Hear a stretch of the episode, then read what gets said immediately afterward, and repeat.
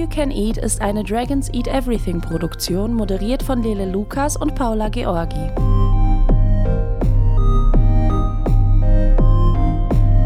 Ilgenur, Babsi Tollwood, Moongear, Natascha P., Gudrun Gut, Chefboss Charlotte Brandy und Jolly Goods. Das ist nur eine kleine Auswahl der MusikerInnen und Bands, die im Songbook Ich brauche eine Genie, herausgegeben von Kersti und Sandra Greta, vertreten sind.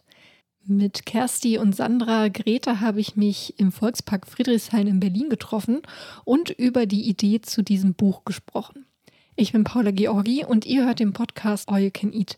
Besucht uns äh, gerne auf unserer Website dragonseateverything.com und abonniert einen unserer zahlreichen Podcasts, zu dem eben auch hier dieses All You Can Eat gehört, bei dem wir ja euch Bands, Musiker, MusikerInnen vorstellen, die wir toll finden, von denen wir oft auch ganz schön Fan sind und von denen wir glauben, dass ihr das auch sein solltest. Also scrollt mal gerne, nachdem ihr dieses Interview hier gesehen habt, durch unseren Feed und entdeckt da noch viel, viel mehr Interviews.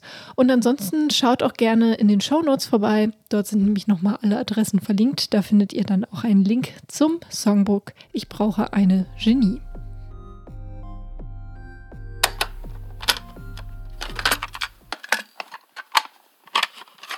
Wir sitzen hier im Volkspark Friedrichshain und ich sitze hier äh, mit den Greta-Schwestern.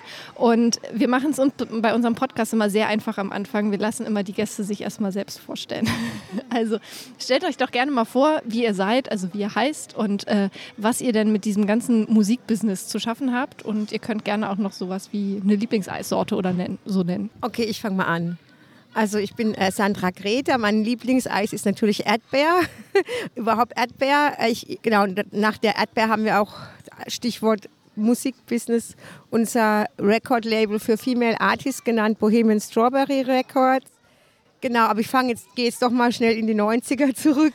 Also ich habe irgendwie schon in meiner Schulzeit für die Zeitschrift Specks geschrieben, vorher auch noch ein Fanzine gemacht war mir schon immer wichtig, dass Frauen auch in der Musikgeschichte irgendwie vorkommen. Bis heute ist mir das wichtig und dazwischen habe ich aber dann auch habe ich dann ähm, eine Riot Girl Band gegründet, weil mich das irgendwie genervt hat, dass es das in Deutschland damals noch gar nicht gab und äh, Parole Trixie und da ist äh, ja unser einziges Album erschienen 2002 auf Zickzack Platten. Genau, und dann äh, habe ich irgendwie zehn Jahre für die nächste Platte gebraucht mit der Gruppe der Doktorella, die totale Neuerfindung, weg von Riot Girl und dann doch wieder Riot Girl. Aber mehr so Chanson-Rock und so weiter. Erstmal so weit. Ja. Hallo, ich bin Kersti Greta und ich hatte mit 13 Jahren eine Epiphanie. Ich, also wirklich, ich dachte so, okay, ich werde jetzt erstmal Journalistin danach, also wenn ich dann 20 bin, dann werde ich eh eine dann werde ich eh genug von dem Beruf haben, weil dann werden mich so viele Leute kritisiert und fertig gemacht haben, dass ich mich erschrocken zurückziehe und einen Roman schreibe. Und wenn dann noch genug Zeit ist, dann mache ich auch noch Musik. Ja, und so habe ich es gemacht. Perfekt. Ja, ihr habt es angedeutet in der Vorstellung. Äh, ich will eigentlich schon ganz lange mit euch sprechen, aber jetzt habe ich es erst geschafft, zu diesem Songbook, was hier auch auf dem Tisch liegt, endlich euch mal zu schreiben tatsächlich. Ich glaube, zum ersten Mal seid ihr mir bewusst begegnet, tatsächlich mit Doktorella. So, ja, und dann ja, seid ihr ja, in diesem Musikkontext irgendwie taucht er ja immer mal wieder auf. Habt es ja eben angedeutet. Genau, und wir fangen, glaube ich, auch einfach echt mal mit diesem Songbook an das war auch sehr witzig. Ihr habt das mit einem Crowdfunding nämlich finanziert, wo ich auch teilgenommen habe und es komplett vergessen habe. Und vor einigen Wochen sehr überrascht war, als ich einen dicken Umschlag in meinem Briefkasten dachte und dachte, okay, was habe ich denn jetzt hier bestellt? Das, hä? Und dann mich aber unfassbar gefreut habe. Ach, vor allen Dingen auch das so.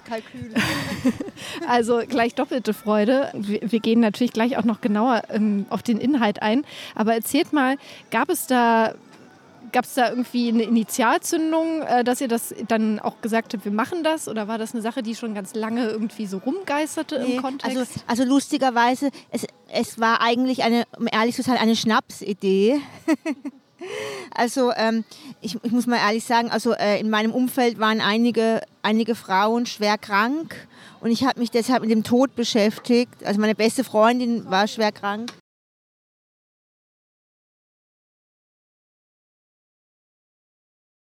einfach ein bisschen, also ich sehe das Leben einfach ein bisschen anders als noch vor ein paar Jahren. Und dann habe ich irgendwie gedacht, worauf warten wir eigentlich so? Also darauf, dass, also sollen, sollen Frauen, die in Deutschland Musik machen, eigentlich immer und ewig in der Schlange stehen und darauf hoffen, dass mal irgendwann ähm, irgendeine Booking-Agentur sie mal irgendwie ein bisschen weiter nach oben bringt oder nehmen wir jetzt einfach mal das alles komplett selber in die Hand? Und dann gab es so eine E-Mail von Nicola Richter, wo die geschrieben hat, sie sucht noch Gastverlegerin für ihren Verlag. Für, und dann habe ich gedacht, da habe ich ihr einfach so mal so eine Schnapsmail geschrieben. Äh, hey, äh, Nicola, ich würde total gerne ein Songbuch machen mit den Bands, die bei der Veranstaltungsreihe Ich brauche eine Genie spielen. Und weil deren Talent einfach total, total untergeht, also total unerkannt ist so. Und ich wusste davon gar nichts. also am nächsten Tag hat die. Also ich bin halt, wenn ich mir so eine neue Lebensphilosophie vornehme, dann setze ich die einfach sofort um. Also es war ähnlich wie mit dieser Effi war nie mit 13. Also es war so dieser Punkt so mit, mit äh, 43, so was so auf den Tisch haut und sagt, so und jetzt reicht es mir. Ich werde nicht mehr warten auf irgendwas. Ich werde jetzt sofort loslegen. Ja, und am nächsten Morgen äh, hatte dann Nicola schon zurückgeschrieben und gesagt, finde ich voll die geile Idee. Von den 30 Einsendungen war das jetzt die beste. Okay, dann machen wir das jetzt. Dann habe ich auch erst davon erfahren. Ja, und ich fand das auch super. Und zunächst ähm, war das aber geplant, einfach nur, dass wir, wir machen ja auch diese Reihe, ich brauche einen schon in der Kantine am Berghain und im About Blank, dass wir einfach nur Songtexte von diesen Bands, es war eigentlich ein sehr einfaches Buch. Also es ging eigentlich eher da, geplant um die Sichtbarmachung der Acts über so ein Festival hinaus halt einfach, dass man, ähm, und dann ist das gewachsen und gewachsen und gewachsen. Ja, also es ist auch wirklich ein dickes Buch. Ich weiß nicht, das sind ja wie viele Seiten? Ähm, Irgendwas über 300. Über 300, genau. Ja. Ähm, also es ist schon ein Klopper. Ihr schreibt ja auch am Anfang drin, das ist, äh, man kann es auch super als Coffee Table Book benutzen. Also diese schönen Bücher, die dann im Café liegen zum Beispiel. Das sollte auf jeden Fall dazugehören. Und ihr habt es eben schon angedeutet, das sind halt vor allen Dingen auch viele KünstlerInnen aus eurer Veranstaltungsreihe. Wie war das dann aber jetzt für euch, das zu kuratieren? Habt ihr dann ähm, geschaut, okay, wir brauchen noch, ähm, habt ihr einfach eine große Liste gemacht und alle draufgeschrieben? Und wie lief es ab? Eigentlich darauf will hinaus. Das Mikrofon wird sich hier. also ich muss sagen, mein Kopf spult ununterbrochen diese Listen ab, weil ich ähm, also wirklich auch besessen bin von den Bands, ähm, die, die sozusagen auch halt in, in, diesem Kontext sind, aber generell auch von äh, Musikerinnen aus Deutschland. Und es war immer, also es war eher so eine so, so, so, Panik- und Schockartige Schübe, so, oh, die brauchen wir noch und die brauchen wir noch und die brauchen wir noch. Also wir sind ja immer durch den Park gelaufen und haben so Bandnamen aus uns rausgeredet. Dann brauchen wir noch die und die und die. Und dann haben wir dann halt das, die alle immer angeschrieben so. Also es war, also es war so das Gefühl, wir dürfen niemanden vergessen und ähm, es, äh, äh es soll halt eine Geschichtsschreibung sein, die halt auch wirklich widerspiegelt, welche großartigen Bands es in Deutschland gibt, die nie auf Festivals gebucht werden oder selten auf Festivals gebucht werden und die einfach genauso gut sind wie die Jungs-Bands, vielleicht sogar besser. Ähm, ja, und es gab auch relativ schnell den Gedanken, dass es darum geht, ähm, eigentlich da anzufangen, wo in Deutschland Indie angefangen hat, also Anfang der 80er, weil das ist ja eigentlich der Moment, wo man sagen muss, es gab auch viele tolle Bands von Musikerinnen, die aber halt also nie so weit gekommen sind wie die Männerband, selbst wenn sie auch sehr bekannt sind. Also wir hatten gestern bei, bei unserem Brechthaus-Salon zum Beispiel Gudrun Gut zu Gast und natürlich ist Gudrun Gut und Malaria beides auch im Buch total bekannt, aber sie redete dann eben auch davon, dass sie quasi in jedem zweiten Interview darauf angesprochen wird, dass sie doch mal Gründungsmitglied von den Anschützen Neubauten war und warum sie denn das nicht weiter verfolgt hat und so weiter, als wäre das irgendwie mehr wert, bei den Anschützen Neubauten zu spielen als bei Malaria. So, das ist ja so der Gedanke. Äh, eigentlich fasst das ganz gut zusammen, warum wir dachten, dass dieses Buch wichtig ist. Genau, und deswegen haben wir dann also eben mit so Bands wie Malaria, äh, Mon Amour, ähm, Karambolage, ähm, noch irgendeiner aus den 80ern, fällt mir gerade jetzt nicht ein. Ich glaube. Barbara äh, Morgenstern ist nee, ja auch dann ja, die da, ist aber auch ein bisschen später dann. Ja, ne? genau. Ja gut, also die sind auf jeden Fall dr drin und also das war dann halt so, also das sind auch so persönliche Vorlieben, zum Beispiel Karambolage, ist, die sind ja aus so einem aus dem Kontext Tonsteine Scherben. Hansa Plast, ja genau, ich wusste doch irgendwas ganz Wichtiges. Genau. Ähm, also Karambolage war mir persönlich, lag das sehr am Herzen, weil, ich, weil die eben auch so aus dem Kontext Tonsteine Scherben sind, das sag schon definiere ich schon selber Männer, weil da auch die Britannia Ander dabei war, die auch bei Britta und bei Lazy Singers war und also ich fand es eben auch mal wichtig, so einzelne Musikgeschichte schreiben, also einzelne Personen, die dann auch mal wieder auftauchen, weil das ist ja auch so ein typisch nerdig, nerdiges Männerding irgendwie. So, wo warst denn du dann da und da? Und das geht auch alles total unter in, in, in der Musikgeschichtsschreibung in Deutschland. So, genau, dann hat, dachten wir halt, okay, was ist 90ern? Ich meine, es ist auch ein bisschen naheliegend, natürlich Lassie Singers, Brauthaut ins Auge und so weiter, ja. Und Nullerjahre dann eben Pop-Tarts, äh, meine eigene Band Parole Trixie, Paula und so weiter. Also irgendwie war das dann eigentlich, also es war auch ein bisschen naheliegend. Wir haben auch einige Rapperinnen gefragt, also wir haben wir auch Cora I gefragt, die aber leider nicht mitgemacht hat. Ich habe die ja damals für die Specks interviewt. Also wir, wir hätten gerne noch mehr eine Geschichtsschreibung gehabt, die auch noch mehr den Rap von den, von den 90ern bis in die Gegenwart mitnimmt, aber wir haben auch Sabrina Settler zum Beispiel gefragt, die hatten wir damals auch in der Intro besprochen. Die hat uns auch mal eine Postkarte geschickt, wo sie sich mega für die Kritik bedankt hat und so ein kleines Päckchen geschickt hatte. Also wir, also wir, wir kennen die alle schon seit vielen Jahren und ähm, die haben, haben halt alle nicht mitgemacht. Und dann dachten wir halt irgendwie auch also wir waren so offen für das Experiment, was passiert, also welche, also wir dachten dann, geil, die Bands, die mitmachen, die sind es jetzt einfach. Also das sind jetzt dann einfach die Leute, die zu dieser Szene gehören mhm. und die hm. anderen, die gehören halt zu einer anderen Szene, so. Ja, also sie müssen sich ja jetzt auch nicht die müssen ja auch nicht mitmachen. Ja. Also ist ja auch völlig okay, wenn, wenn Leute nicht mitmachen. Also wir haben schon auch noch sehr viel mehr angefragt, als im Buch sind. Also mhm. es hätte auch noch 500 Seiten werden können. Ich finde es eigentlich auch ganz gut, also dann ich als, als Leserin, als ich dann durchgeblättert habe, dass bei mir dann ja auch ähnlich wie bei euch beim Entstehungsprozess es anfing, okay, da gibt es ja noch die und dann gibt es ja noch die und stimmt, also teilweise, weil ich äh, zum erinnert wurde an Leute, ach ja, stimmt, Paula, also so heiße ich ja auch, aber stimmt, es gab ja immer Paula, die Band oder halt natürlich so Hansaplast und so weiter und das setzt ja dann bestimmt auch bei den LeserInnen rein, ein, dann so einen Schneeballeffekt, dass man denkt, ja stimmt, oder die hat mal ein Feature gemacht mit dem. So. Finde ich ganz toll, dass du das sagst. Vielen Dank. Ja, genau. Wir dachten auch, es geht ja eigentlich auch darum, mal irgendwo anzufangen. So. Also es kann ja noch viele andere Geschichtsschreibungen geben. Äh, diese 70 Bands in dem Buch sind es auf jeden Fall wert, dass man sich eingehend damit ihnen beschäftigt. Ja. Und ähm, es sind ja dann immer so zwei Songs in der Regel ähm, abgedruckt mit Text und dann entweder so Fotos aus dem Archiv oder tatsächlich auch Fotos von den, ähm, wie, von den Notizen zu den Songs und so weiter. Habt ihr die Songs ausgewählt oder habt ihr dann ähm, den Bands auch vorgeschlagen, den KünstlerInnen vorgeschlagen, was auszuwählen? Also wir es war uns wichtig, dass es so sogenannte Signature-Songs sind, also Songs, die wirklich auch für das Werk der Bands stehen, also wie Beispiel der Song Frida Kahlo für Chefboss oder ähm, ähm, Leute, wie, wie heißt das Lied von Michael Rosa Vogel? So Leute wie ich. Also wir wollten halt die Songs, die typisch für die Bands sind und ähm, natürlich auch die, die uns am besten gefallen. Und wir haben ihnen halt gesagt, es sollen vier, vier Texte schicken und dann haben wir halt zwei davon ausgewählt. Aber es war natürlich alles immer in Absprache. Also wir hatten jetzt nicht das, also lustigerweise gab es darüber nicht, nicht eine Diskussion oder einen Streit. Also, also irgendwie war das bei allen klar, was die Songs sind. So. Ja. Ähm, wie ist das so für euch? Ich meine, das ist ja jetzt zum einen erstmal so ein, so ein Ist-Zustand und auch so eine Retroperspektive, also so ein Blick in die Vergangenheit. Wie entdeckt ihr denn neue Musik oder wie konsumiert ihr zwei Musik? Sehr gute Frage. Also, also ich, also ich check halt immer regelmäßig so die, die, so die einschlägigen Foren und also Musikmagazine, die es noch gibt, so im Netz, so weiß ich nicht, von, äh, von rap.de bis zu unserem eigenen Blog. Also ich habe also viele der Musikerinnen wirklich, also Lena Störfaktor auf rap.de äh, zum ersten Mal entdeckt. So. Also Lena Störfaktor liebe ich ja absolut. Und ähm, was noch? Konsumieren wir noch was anderes als rap.de? Sag du mal. Als Siegessäule. also jetzt vielleicht nicht, wie man denken würde, die, also die, die also die Printmagazine, die es noch gibt, sind ja jetzt nicht so ergiebig. die, die, die entdecken ja selber nicht so viel.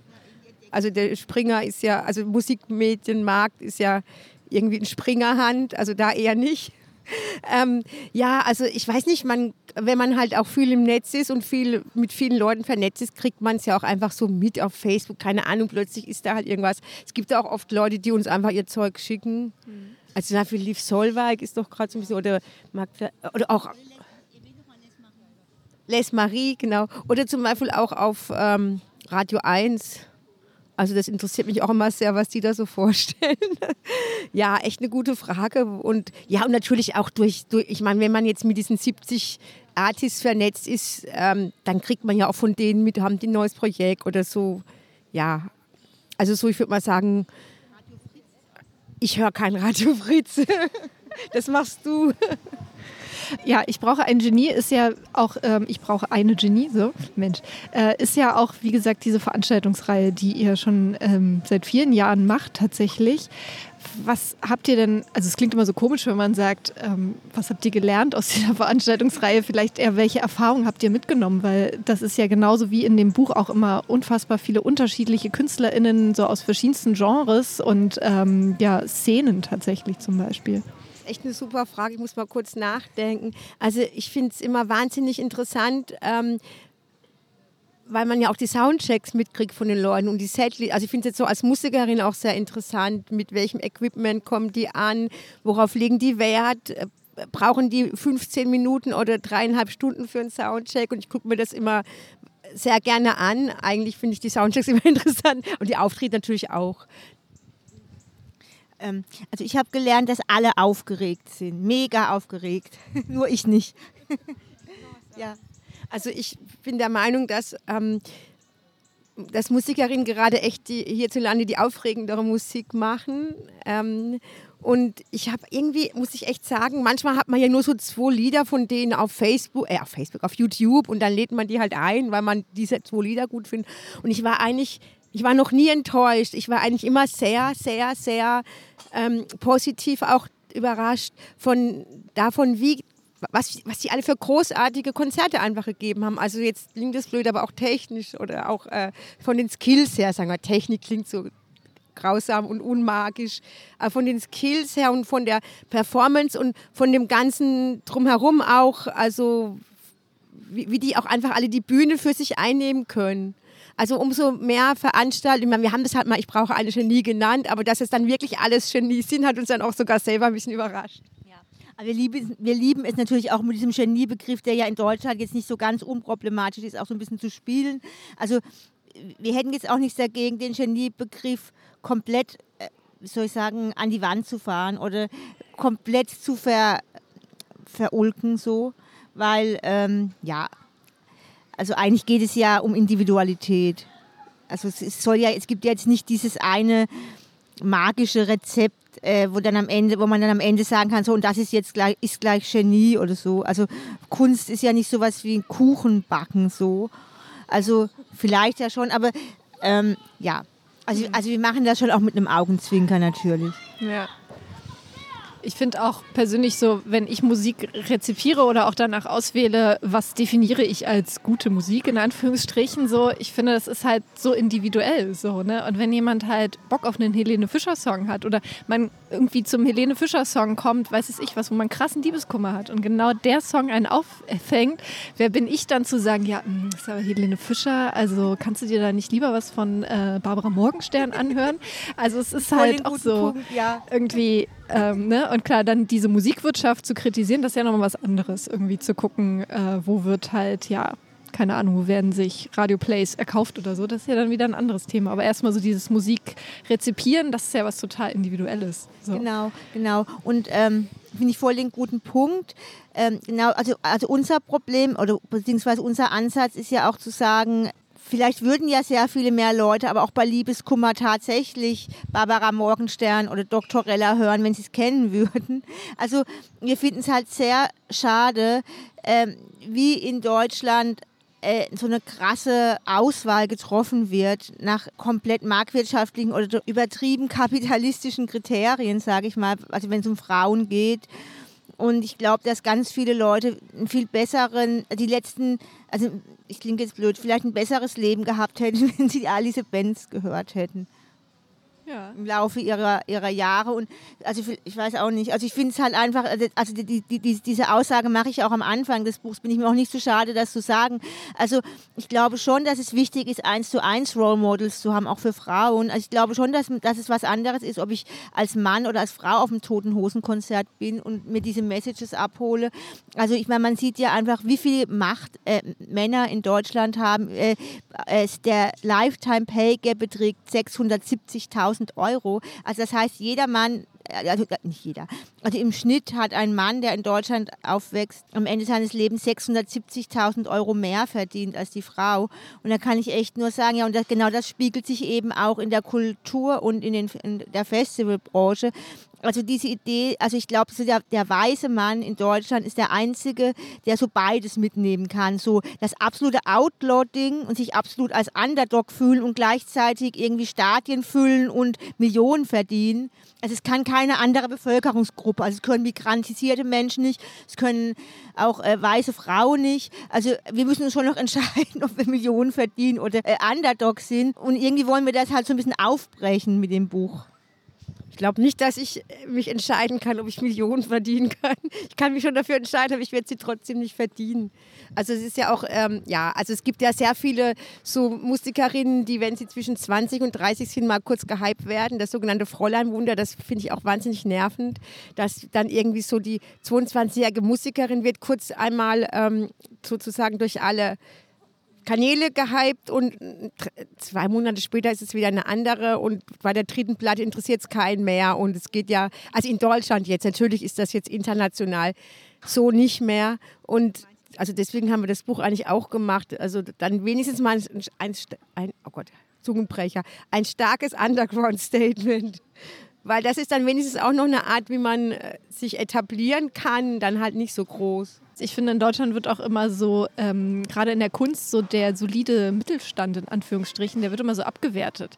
Also teilweise auch bei Männern. Ich weiß, dass ich mal mit meinem Ex-Freund eine Diskussion über Max Mutzke hatte. Ich weiß nicht, ob ihr euch noch an den erinnert. Der hat ja mal diesen Song-Contest gewonnen, der auch waren Nummer 1 Hits und dann, ja, und der tingelt ja so die letzten Jahre immer so durch Talkshows, macht so seine Tourneen und ich glaube, der, der kann ganz gut leben davon, so ist halt nicht mehr so omnipräsent.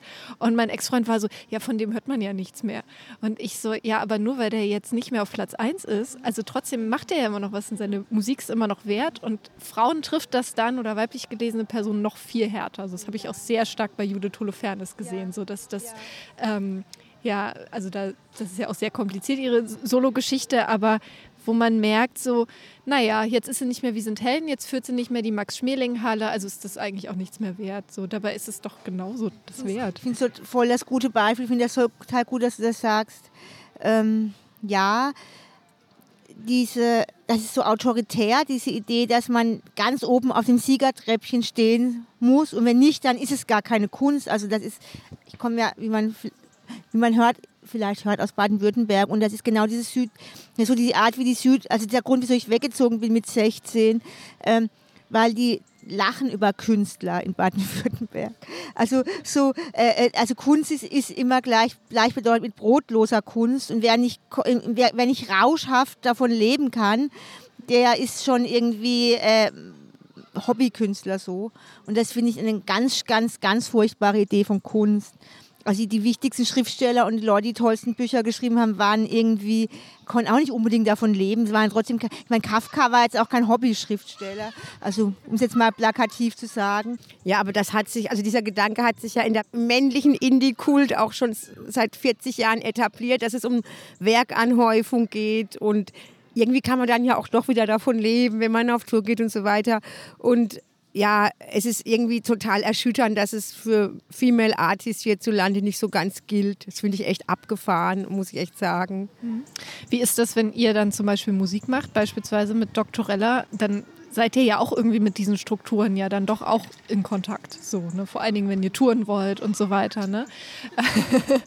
ist das dann etwas, womit ihr leicht umgehen könnt oder wo ihr merkt, da steht ihr dann immer mal wieder vor schweren Entscheidungen?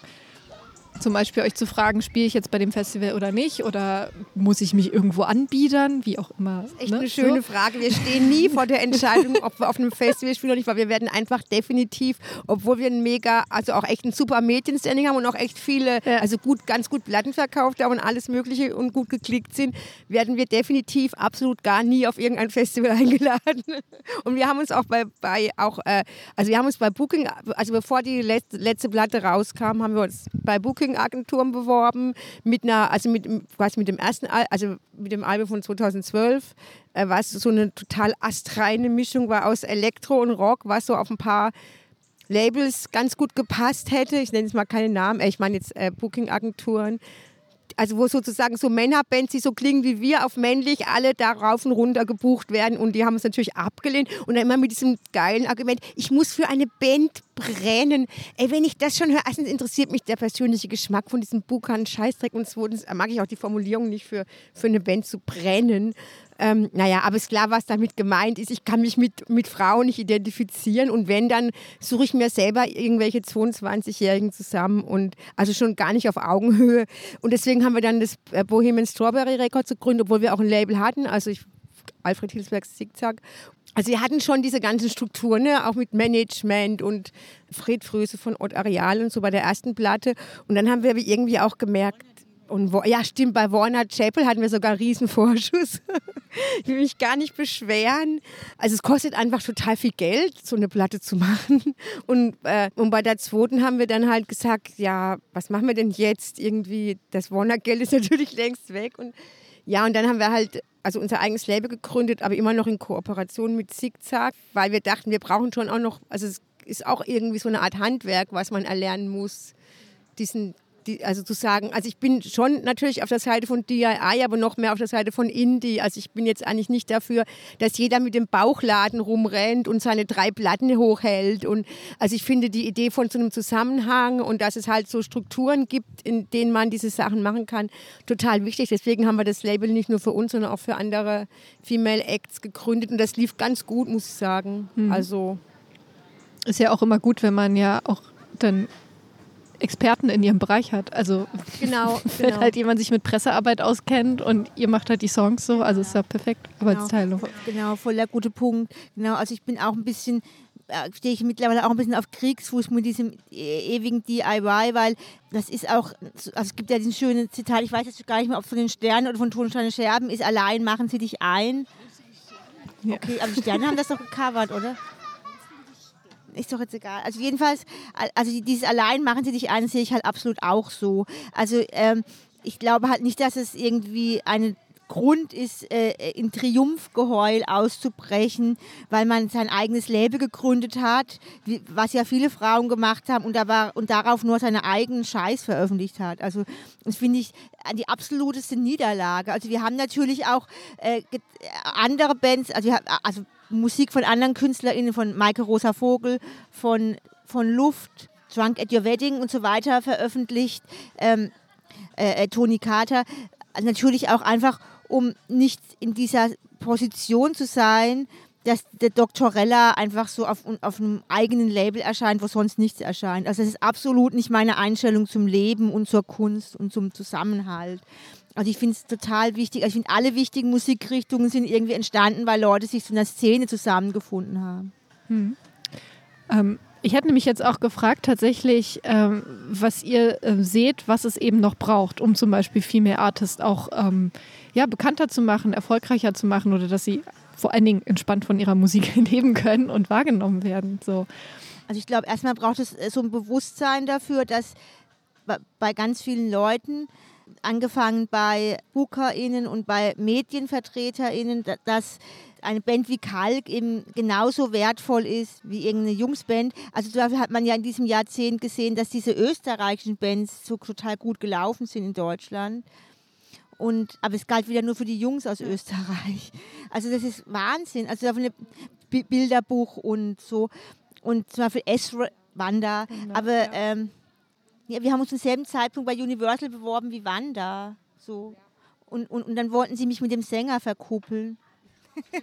ist halt unsere Band rauszubringen. Also wie zum Thema Sexismus. So, hey, der Junge ist neu in Berlin, red doch mal mit dem und so. Ich so, hey, ihr, ihr, die fanden uns super da bei Vertigo. Also die fanden so, aber die fanden halt, ja, ihr seid ja nicht so kommerziell. Und dann dachten wir, ey, wir sind tausendmal kommerzieller als Wanda, ja. Aber, aber die sehen halt einfach nur die Jungs, die breitbeinig auf der Bühne stehen, so. Also das, also das sind alles so kleine Sachen, die einem so passiert sind, wo man dachte, ach so, okay, anstatt dass ich hier selber das Genie bin, soll ich jetzt dem Typ den Schwanz lutschen und dann fängt man halt einfach mal an, aufzustehen und sich zu wehren, so. Ich finde auch, also zu Recht auch aufregend.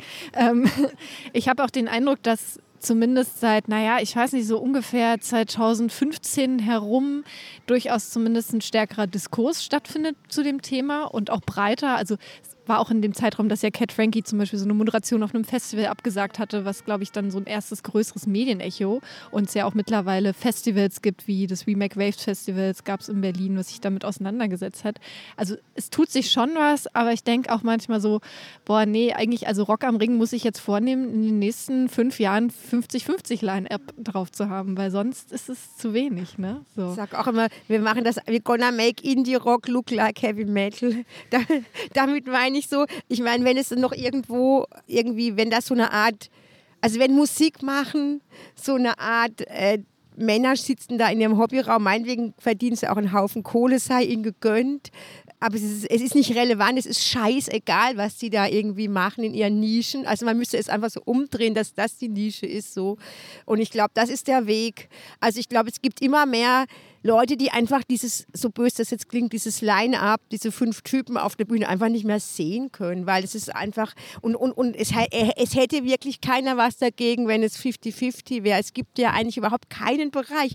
Ich meine, ob das jetzt Ärzte, meine ich jetzt den Berufsstand, Ärzte oder Ärztinnen sind, ob egal in welchem Lebensbereich, das gibt es doch nicht, dass irgendwo 96 Prozent Männer sind. Ich meine, so, so, so leben wir doch alle nicht im Alltag und warum sollten wir dann auf ein Festival gehen und das dann das sehen und dann denken, dass die für uns sprechen können. Ich meine, ich habe mich ja hm, in meinem Leben, also immer mega auch mit männlicher Rockmusik, ich sag schon männliche Rockmusik, ich sag schon selber so, also beschäftigt, also wirklich so obsessiv und das mache ich jetzt einfach nicht mehr, weil ich einfach so denke, ey, leg dich doch Arsch.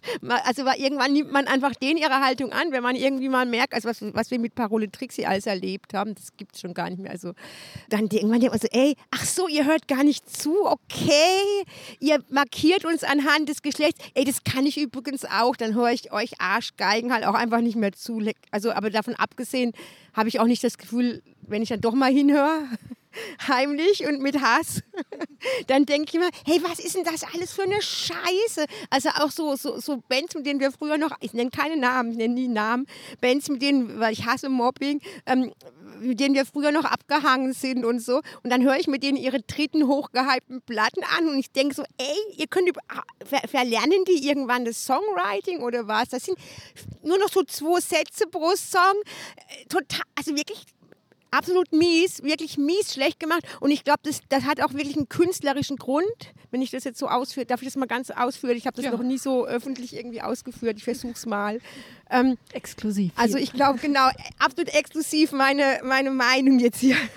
also ich glaube, dass äh, in dies, dieses Indie-Rock-Ding, ähm, das ist ja so drei, drei, drei bis fünf Männer, äh, machen halt Musik mit Schlagzeug, Bass, so Gitarren und Gesang, so, sag ich mal. Oder meinetwegen Klavier, die Keyboard, aber halt so ungefähr. Und jeder ist auf seiner Rolle so. Und das ist ja ein bisschen wie so eine Familie, so eine Band, dass man dann auch aus der Rolle oft nicht mehr rauskommt, weil die anderen brauchen ja auch noch ihren Platz.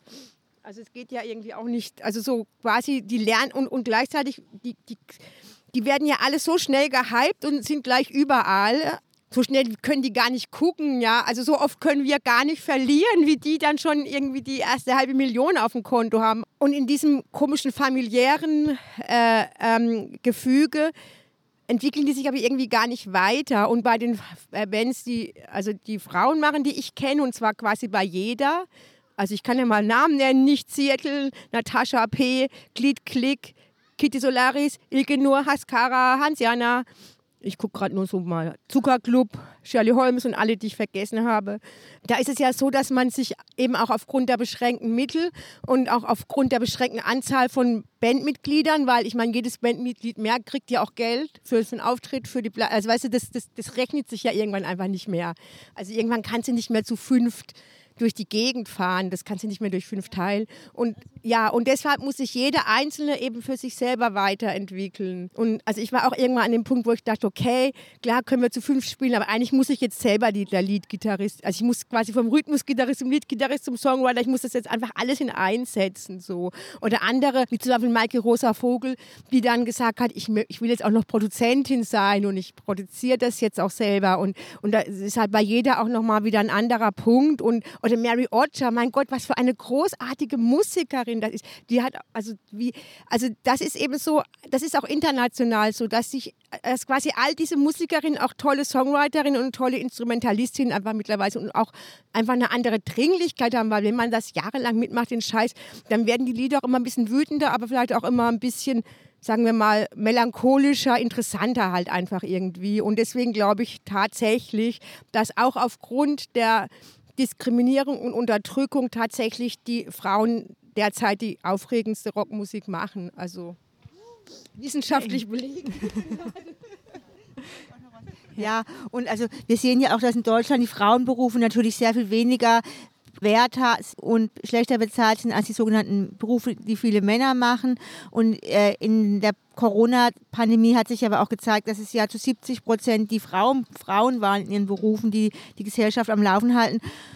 Und da finde ich schon, gebührte ist der Anstand, dass sie auch mit ihren Kunstwerken genauso stark wahrgenommen werden wie die Männer. Also es kann ja nicht sein, dass die Frauen in Deutschland dazu da sind, die Pflege und die Care-Arbeit zu machen und die Männer dürfen sich dann irgendwie auf der Bühne aufführen und profilieren, als wären sie so immer noch die alten Herrenmenschen und die Sieger und so.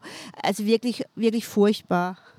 Also, also ich finde wirklich, dass ein, also ein absoluter Zusammenhang besteht zwischen der schlecht bezahlten Pflegearbeit und der Abwesenheit von Frauen auf Festivals. Zum Beispiel wollte, also mich wollte auch schon mal, obwohl ich irgendwie echt 20 Jahre als Journalistin gearbeitet habe und auch im Fernsehen gearbeitet habe und echt gute Aufträge hatte, wollte mich auch schon mal, als ich mich einmal arbeitslos gemeldet habe, bei, als, als ich bei MTV gekündigt hatte, dann ging es zum Arbeitsamt, dann haben die aber nicht gesagt, bewerben, bewerben Sie sich doch jetzt bei Pro7 oder so, wenn Sie beim Fernsehen sind, sondern dann haben die gesagt, gehen Sie doch jetzt in die Pflege. So. Also Journalist, da habe ich gesagt, hören Sie mal, was, was ist das eigentlich für eine Einstellung zur Meinungsfreiheit? Ja, also ich meine, ist Pressefreiheit auch noch was wert? Ja, dürfen, sollen, dürfen Frauen auch mal noch in den Medien arbeiten oder sollen jetzt auch schon die Journalistinnen, die beim Fernsehen gearbeitet haben oder die bei Zeitungen gearbeitet haben, sollen die jetzt auch schon zur Pflege gehen? Ja, also das finde ich einfach so, hat mich so, so aufgeregt. Ich glaube, dass immer noch aus diesem einen Gespräch mit dieser Arbeitsberaterin damals ganz viel von meiner Wut kommt, weil ich muss ehrlich sagen, als ich da aus dem Arbeitsamt rausging, war schlimmerweise T.S. Ullmann, hat mich gerade angerufen auf meinem Handy wollte die Telefonnummer von irgendwem für irgendwas. Und ich dachte, ey, das darf doch nicht wahr sein. Also in, in, in was für einer anderen Liga spiele ich denn plötzlich? Also der ist jetzt auf einzelnen Charts und spielt auf allen Festivals und ich soll in die Pflege gehen. Ey, fuck you all so. Also, also ich habe riesen Respekt vor dem Beruf. Ich finde, die sollten genauso gut bezahlt werden wie Rockstars. Und ähm, aber ich könnte es nicht, weil ich bin viel zu hypochondrisch. Also es können doch nicht alle Leute dasselbe können müssen. Also ich meine, trotz allem, ich dachte, hier herrscht freie Berufswahl und so. Also immer wieder diese Kategorien, wo man dann abgesch abgeschoben wird oder halt auch dieses so, naja, wenn sie jetzt ein Kind bekommen haben, dann können sie halt nicht mehr touren. So, das ist ja auch dann, was in der Musik ja dann sicherlich oft auch passiert. Genau, und ich fand es zum Beispiel auch krass, noch als eine kurze Anekdote, dass die Kom Komikerin Hazel Brugger, die hat auch ein Kind bekommen letztes Jahr, dieses Jahr ist es noch nicht ein Jahr alt. so. Und die hat neulich erzählt irgendwo, dass sie, also sie geht jetzt auch wieder auf Tour und dass sie sich mit Judith Holofernes darüber unterhalten hat und von der Tipps gegeben hat. Und dann, weil das war die einzige, die ihr eingefallen ist, die mal als Künstlerin mit Kindern auf Tour war. Und dann dachte ich so, okay, wie krass, das ist ja jetzt auch schon 14 Jahre her. also, das ist so, ähm, ja, schade, dass da niemand anders gekommen ist. Mir fällt noch ein, äh, Bernadette Hengst, die hat einfach, also die Tochter singt einfach auch mit und ist ja. auch mittlerweile eine tolle Sängerin. Wäre vielleicht auch noch ein Weg, aber da muss man natürlich, es ja. geht schön, wenn die Tochter das auch will. Ja, natürlich. Das ist einer der Gründe, warum ich so äh, vehement bei bei der diesmal Grünwählen-Aktion der Kulturschaffenden mitgemacht habe, weil ich fand ja so geil, dass die Grünen als Teil ihres Programms haben, dass Leute halt auch mal eine Umschulung finanziert kriegen vom Arbeitsamt. Also ich finde wirklich die Art und Weise, wie Frauen äh, seit also 2007 wurde ja dieses ähm, wurde ja das Unterhaltsrecht abgeschafft so und dann wurden einfach ganz viele Frauen hatten halt nicht nicht äh, keine super Ausbildung und dann so jetzt wurden die dann halt auf den Arbeitsmarkt sozusagen gepeitscht, sollten da irgendwelche Hilfsjobs machen äh, äh und, äh, und es gab kein, keine Mittel oder keine Möglichkeiten, wenigstens mal eine Umschulung zu machen. Das finde ich in einem, in einem Land, in dem äh, äh, Bildungszertifikate wichtiger sind als alles andere, ähm, finde ich das wirklich so dermaßen unfassbar. Also ja. ja. Also es, es, kann überhaupt nicht mehr wahr sein. So, es kann echt nicht mehr wahr sein, was für eine Scheiße sich die Frauen hier noch antun müssen, echt. So. Ja, eigentlich ist das, dieses Thema mit der Rockmusik ist, eigentlich, ist ja eigentlich auch nur so ein Beispiel für. Ja, genau, das ist auch, was ich sehr schnell so dachte, als es, wie gesagt, so 2015 ich mich auch damit stärker beschäftigt habe, nicht nur mit Feminismus, sondern auch so speziell Feminismus im Musikbusiness, sage ich mal, das ist natürlich also dieses berühmte, dieses berühmte Schlagwort strukturelles Problem so, ne? Und es geht halt um die Fragen Kinderbetreuung, wie wird man wahrgenommen, gleiche Bezahlung, all solche Sachen. So wird man überhaupt ernst genommen, so genau. Aber dann zum Abschluss noch, also jetzt ist das Songbook draußen, Links und so natürlich bei unserem Podcast alles in den Show Notes. Wie geht's weiter mit euch? Was was hackt ihr gerade aus? Ähm, ja, wir hacken hier ein, ein Album aus. Ja, wir haben schon eigentlich seit äh, also wir wollten eigentlich die neue Doktorella-Platte machen. Wir haben auch schon all, also alle Songs geschrieben, äh, also jeder seine. Und ähm, das Songbook hat ein bisschen mehr Zeit in Anspruch genommen, also ein kleines bisschen mehr, so ungefähr ein Jahr Zeit in Anspruch genommen. Ja, und deswegen als nächstes erscheint auf jeden Fall unser drittes Album mit ganz vielen tollen Songs. Aber das Lustige ist, also uns ist es umgekehrt. Also bei uns haben die Jungs in der Band haben, haben halt die Kinder gekriegt so. Und wir hatten ja also mit, mit Flavio und Fabrizio Steinbach die letzte Platte gemacht. Und das sind ja auch Zwillinge. Und ja, und äh, Flavio hat jetzt eben auch wieder Zwillinge bekommen. So. die sind jetzt halt erstmal beschäftigt. Ja, und jetzt denken wir halt über Möglichkeiten nach, wie wir trotzdem noch die nächste Platte zusammen machen. Okay, und spätestens wenn die fertig ist, reden wir auf jeden Fall wieder. Toll. Freue ich mich. Ja, vielen Dank. Äh, noch ja, ein letzter Gedach äh, Gedanke. Ich habe noch, ich, ich, mir fehlt noch eine Sache eigentlich, äh, weil du hattest ja gerade gefragt, was müsste sich eigentlich noch bessern? Ja. Ähm, und da fiel mir gerade noch ein, ich glaube, es gibt auch ein, also ein Problem, was innerhalb der Musikerinnen liegt, nämlich dieses Stichwort, jede denkt, sie muss ihre Platte selber rausbringen. Ich glaube, also was wir alle noch oder was viele noch lernen könnten, äh, wäre, es gibt halt auch so ein paar ähm, soll ich sagen, so ein paar Gesetzmäßigkeiten. Ja, also dass man halt die Platte mal ein halbes Jahr vorher an die Presse schickt und nicht an dem Tag, an dem sie erscheint und so. Deswegen sucht man sich ein Label. Wenn man das selber nicht kann, dann muss man halt irgendwo hingehen, wo Leute wissen, wie man professionell Musik veröffentlicht. Und ich glaube, das ist vielleicht noch was, äh, was ich vielleicht allen, äh, die zuhören, noch mitgeben möchte. Also es ist eh schon so hammerhart scheiße, als Musikerin wahrgenommen werden in den, zu werden in den Medien. Dann muss man sich an diese paar Mindest voraus, Mindestdinger, die ich auch aus journalistischer Perspektive total verstehen kann, vielleicht noch wenigstens daran halten. Ja. Dann heißt es zwar immer noch gar nichts, aber äh, du, ja, aber das, also das wäre vielleicht auch mal eine Kritik. Man darf ja niemand auszahlen, muss auch mal genau, also ja blödes Schlusswort. Man kann es ja auch als Tipp auffassen. Als Tipp. genau. Daran anknüpfen möchte ich auch sagen, äh, also wenn, wenn tatsächlich noch irgendwas nach oben offen ist, dann sind es wirklich eher so Professionalisierungen im Promotion-Bereich oder im wirtschaftlichen Bereich, aber bestimmt nicht im musikalischen Bereich. So. Ja. Das Musikgeschäft ist, also du bist da ja auch ja, ähm, also ich, ich mache es ja ganz clever. Ich ziehe mich heraus aus, aufs Private, dass ich jetzt diesem, ähm, naja, also ich habe beschlossen, ich will Musikjournalismus nicht machen, also nicht damit Geld verdienen, so tatsächlich, um mich auch so diesen Logiken zu entziehen, dass ich irgendwen interviewen muss, auf den ich gar keinen Bock habe. so alleine da schon. Und ähm, genau, und ich habe gemerkt. Würdest also, du jetzt hier mit Wanda sitzen? Mit denen habe ich schon mal ein Interview so, okay. gemacht. Ähm, naja, war so eine durchmixte Erfahrung. ähm, Nee, aber also einmal das und ich merke halt immer wieder auch so als, als Fan, aber natürlich auch als Person, die viele Konzerte besucht und auch mit vielen Leuten spricht, mit vielen Frauen auch, die Musik machen, dass ja, das Publikum, dass die einfach nicht gesehen werden oder auch gesehen wollen werden, dass da immer noch so viele Schranken im Kopf sind. Ähm, wahrscheinlich fällt deshalb auch so oft der Name Judith Holofernes, weil mich das wirklich aufregt. Und damals schon, als es losging mit ihrer Solokarriere, wie Leute so, naja, jetzt sie jetzt mit ihren Elternthemen. Und ich denke so, hä, also sie hat einen halben Song zum Thema Muttersein gemacht. also abgesehen davon ist auch interessant. Ja. so, und es ist so, ja, und da frage ich mich auch immer, wie, wie kann man das noch, ja, wie kann man das noch sichtbarer machen? Und ich glaube, das ist schon auch echt cool mit dem Buch, weil das ist auch super, glaube ich, zum Verschenken. So und Leuten zeigen, hier, guck mal, so oder die Spotify-Playlist zu teilen oder so, das tatsächlich. Aber und die große Frage für mich auch immer, ich mache nämlich keine Musik. Und ich frage mich immer, ob das auch daran liegt, weil ja quasi Vorbilder fehlten.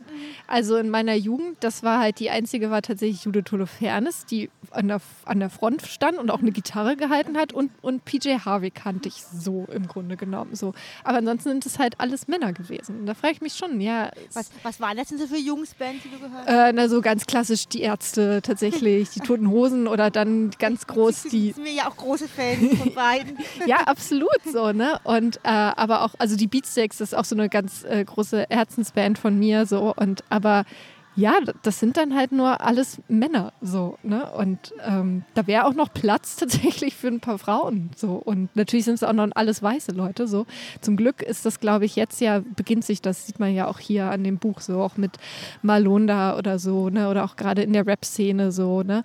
Ähm, ändert sich es ja zumindest so ein bisschen, aber ähm, ja, das frage ich mich auch, ob das zum Beispiel auch eine Auswirkung hat, dass ich nie mich dann getraut habe oder wirklich dachte, man, das ist so cool. Ganz, das ich also auch. ehrlich, ganz bestimmt. So. Also, also, ähm, also, ich, also diese, die, die haben ja auch so eine Fait accompli-Ausstrahlung, so, so ist es jetzt halt. Ne? Also da kommt man ja so mit seinen eigenen kritischen Gedanken so ganz schlecht dagegen an, wenn, wenn da einfach andauernd so diese Jungsreihen geschlossen und so Tatsachen geschaffen werden ja. irgendwie. Und dann identifiziert man sich ja auch dummerweise damit so.